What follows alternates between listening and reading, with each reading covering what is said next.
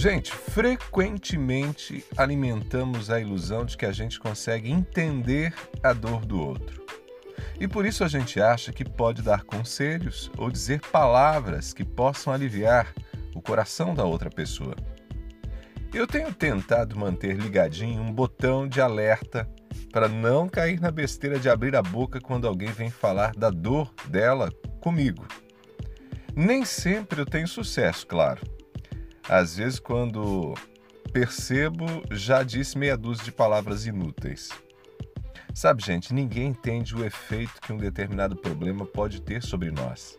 Cada pessoa sente a dor de um jeito. Deixa eu tentar dizer de uma outra maneira para você. Uma mãe que perdeu um filho não vai sentir as mesmas coisas, a mesma dor que outra mãe que também perdeu um filho, ainda que tenha acontecido em condições semelhantes. E sabe por quê? Porque todos nós somos diferentes. Temos personalidades diferentes, histórias diferentes, sensibilidades diferentes.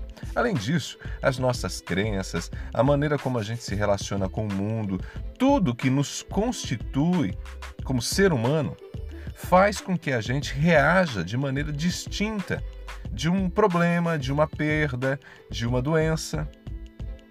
Por isso, chega a ser agressivo dizer a típica frase: Eu entendo.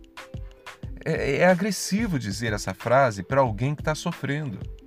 Eu sei que a gente fala isso na maior boa vontade, com um enorme desejo de ajudar, mas a tentativa de explicar a dor do outro pode machucar ainda mais quem está sofrendo.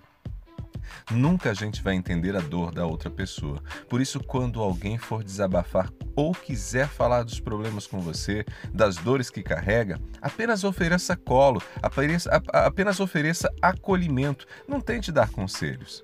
Se for dizer alguma coisa, diga apenas que se importa com a pessoa, que gosta da pessoa, que está ali para ouvir, para abraçar, para chorar junto. Mas não se atreva a explicar nada e nem dizer o que vai acontecer amanhã pode ter certeza, não vai funcionar. Eu sou Ronaldo Neso, você me acompanha no blog ronaldoneso.com, também nas demais redes sociais, no Facebook, Instagram, Twitter, LinkedIn e, claro, tem meu canal no YouTube para você acompanhar as minhas mensagens.